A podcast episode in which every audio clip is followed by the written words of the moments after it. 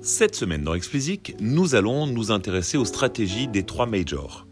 On nous annonce leur mort programmée depuis des années et des années, pourtant elles sont toujours là et se portent bien, voire très bien. Admirées, conspuées, jalousées, caricaturées, elles ne laissent personne indifférent. En prenant un peu de recul, il est très instructif de les observer car les choix qu'elles opèrent ont des conséquences qui vont bien au-delà de leur simple périmètre. Alors intéressons-nous à ces trois mastodontes que l'industrie aime à détester. Commençons par parler de part de marché. Le leader est de loin et toujours d'ailleurs Universal, qui avec 32% du marché relègue assez loin ses deux concurrents. En effet, Sony est à 21% et Warner à 16%. Du moins, ça ce sont les chiffres globaux pour le monde, pas seulement pour la France. En cumulé, elle pèse donc 69% de part de marché globale. Ce qui positionne, vous l'aurez compris en faisant une rapide soustraction, les indépendants à 31% de part de marché, soit moins qu'Universal. Si l'on s'intéresse d'un peu plus près à leurs stratégies respectives, on voit clairement des différences. Bien entendu, le but ultime de la plupart des entreprises est d'être les plus rentables possibles. Universal, Warner et Sony ont choisi trois chemins différents pour y parvenir. Précisons bien entendu que la pandémie a agi à la fois comme un accélérateur, poussant les majors à se positionner plus rapidement sur les options stratégiques choisies, mais également comme modérateur, prouvant que l'environnement dans lequel elles évoluent peut changer subitement et qu'il convient de ne pas mettre tous ses œufs dans le même panier. Alors commençons par décrypter la stratégie d'Universal. On pourrait résumer le choix d'Univ par la formule suivante, tout miser sur les superstars que ce soit le deal de signer par exemple entre Republic Records et Taylor Swift en 2018, ou encore la déclaration de son CEO, Sir Lucian Grange, qui déclarait récemment que Drake avait budget illimité, UMG semble convaincu que son salut viendra de sa capacité à réunir et conserver en son sein les plus grandes superstars de la planète. Et bien sûr en plus grande quantité que les concurrents, soit Sony avec Beyoncé, Adele ou Travis Scott, ou Warner avec Ed Bruno Mars ou Dua Lipa, ne sont pas en reste. Mais quand même, quand on regarde l'équipe universelle, on est quand même assez impressionné. Vous avez Drake, Post Malone, Ariana Grande, The Weeknd, Nicki Minaj chez Republic, évidemment Taylor Swift, Kanye West, Rihanna, Justin Bieber chez Def Jam, Billie Eilish, Dabadi, Eminem, Lady Gaga chez Interscope. Enfin, j'en ai sûrement oublié, mais cette liste parle d'elle-même. Bien sûr, la vie n'est pas un long fleuve tranquille entre ces superstars et Universal, mais les tempêtes, du moins pour l'instant, ne durent jamais très longtemps. Kanye West voulait racheter Universal il y a quelques temps, alors à moins qu'il soit en train de préparer son coup dans l'ombre, il n'en parle plus beaucoup.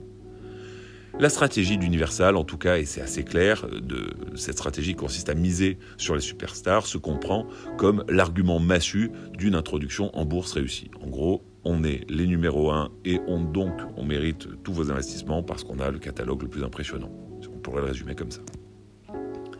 Passons à Sony, qui, si elle compte à son roster de nombreux superstars, n'a pas retenu la même option qu'Universal. On pourrait résumer leur stratégie ainsi racheter les indés. On a beaucoup parlé du rachat d'Aywall, où il y a quelque temps de The Orchard, où ils avaient racheté en fait la part qui, qui leur échappait encore, et donc maintenant ils en sont complètement propriétaires. Mais on pourrait également euh, citer Human Resources ou Somme Livré, le géant le label euh, très très important au Brésil.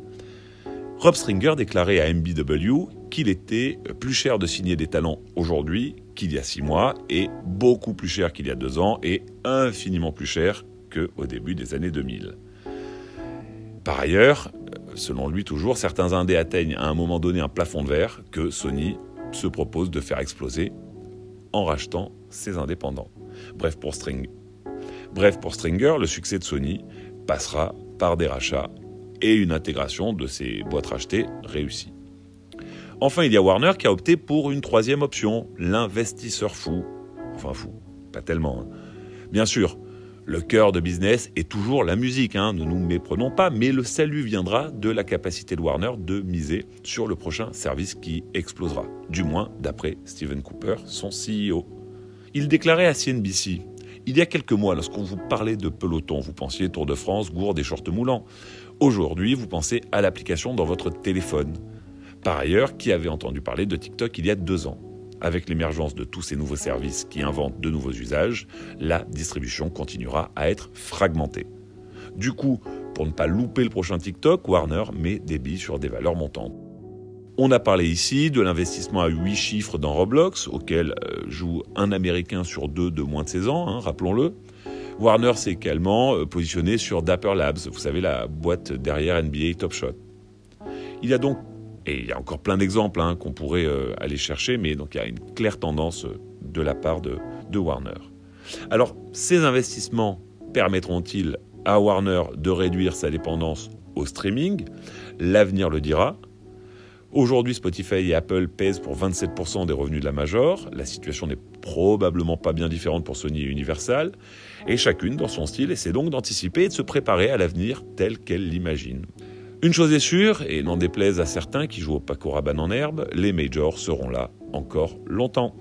Allez, c'est tout pour cette semaine. Je vous le dis à nouveau, n'attendez pas avant d'aller suivre at Explicit sur Clubhouse. Comme d'habitude, si vous ne l'avez pas encore fait, abonnez-vous à la newsletter, le lien est en description. Et pour me soutenir, donnez-moi 5 étoiles sur Apple et abonnez-vous où que vous nous écoutiez.